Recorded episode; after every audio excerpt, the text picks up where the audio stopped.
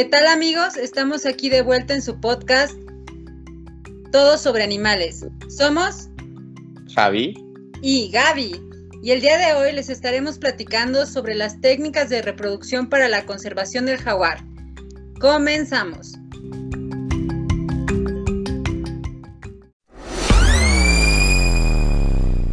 El jaguar, considerado el gato más grande del continente americano.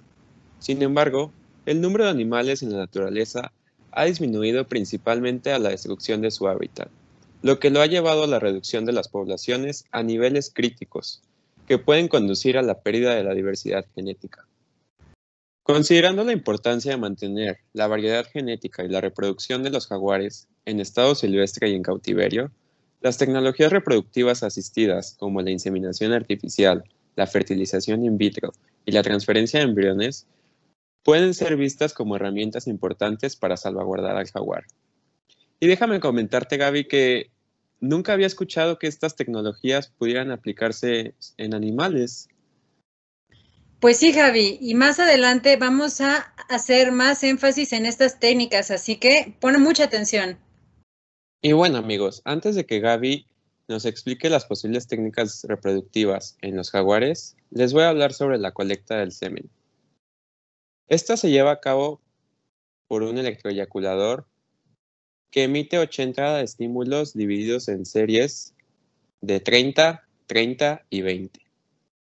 Pero espérate, Javi, ¿esto no les duele? No, Gaby, fíjate que este procedimiento es con los animales totalmente anestesiados. Uf, qué bueno, ya me había asustado. Sí, imagínate tener al jaguar ahí despierto. Y bueno, después de la colecta del semen, estos son observados al microscopio y viene un proceso llamado criopreservación. ¿Y qué es eso, Javi? Pues es un procedimiento en el cual los espermatozoides se diluyen y se centrifugan por 10 minutos.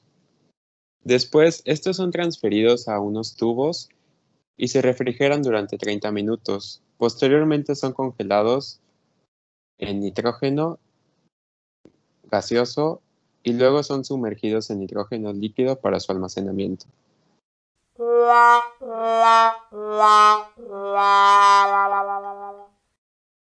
Oye, como que se te atoró el gaseoso, ¿no? Sí, Gaby, déjame decirte que traigo una colitis que bueno, ni te cuento. Ah, y se me pasaba a decirles, las características que se observan en el microscopio son como el volumen, la concentración de espermatozoides, su movilidad y su estado. Ahora vamos a hablar del monitoreo de la función testicular y de los ovarios. Los animales domésticos son súper fáciles, ya que en ellos se pueden realizar estudios y colectas de sangre que nos pueden indicar la salud reproductiva y realizar las mediciones de las hormonas. Sin embargo, en animales como el jaguar, estos procedimientos pueden causar muchísimo estrés, lo cual altera los niveles hormonales, los cuales tampoco son constantes ya que son liberados a través de pulsaciones y aparte son muy caras ya que no existen parámetros establecidos. Un método alternativo en animales salvajes para la medición de hormonas sexuales es la colecta de heces y orina, que ha sido exitoso en muchas especies. Guácala, Gaby, yo no podría llenarme las manos de heces y orina. Ay, pues qué fresa, Javi.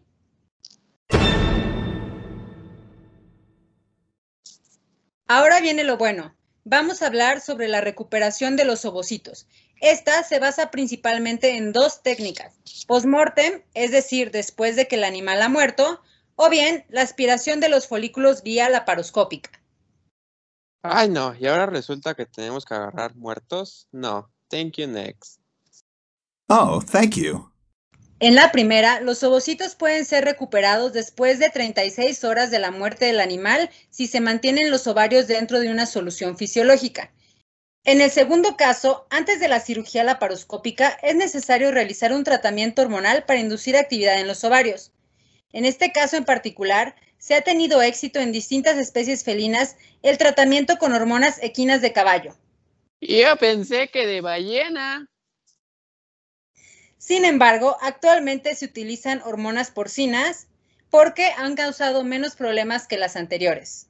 En cuanto a la fertilización in vitro y la transferencia de embriones, esta ha sido exitosa en múltiples especies felinas. Sin embargo, en el jaguar no ha funcionado todavía. Podemos pensar que esto se debe a una mala calidad del semen o bien fallas en el momento de la recuperación del ovocito. Sin embargo, aún faltan muchas investigaciones para que podamos tener un caso exitoso. Bueno amigos, vamos a ir a un pequeño corte y mientras tanto envíenos sus comentarios.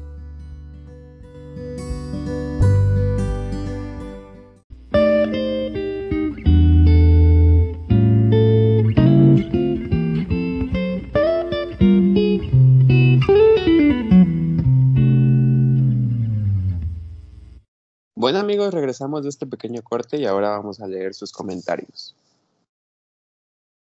Aquí tenemos el comentario de Orugabi. Entonces, pueden concluir que muchas de las técnicas que se usan en otros felinos aún no han funcionado en el jaguar y que se necesita más investigación para crear protocolos que aseguren su preservación. Así es, pequeño Orugabi.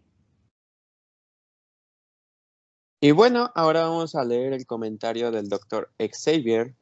Dice, Invito a los futuros médicos veterinarios a que se interesen en la investigación para mejorar las técnicas como la recuperación de ovocitos y la fertilización in vitro, para salvar al gato más grande del continente americano y que además es una especie que habita en nuestro país. Y ya para finalizar, me gustaría hacerles la siguiente pregunta. ¿Cuál de las técnicas mencionadas creen que tenga mayor potencial para aplicarla en los jaguares.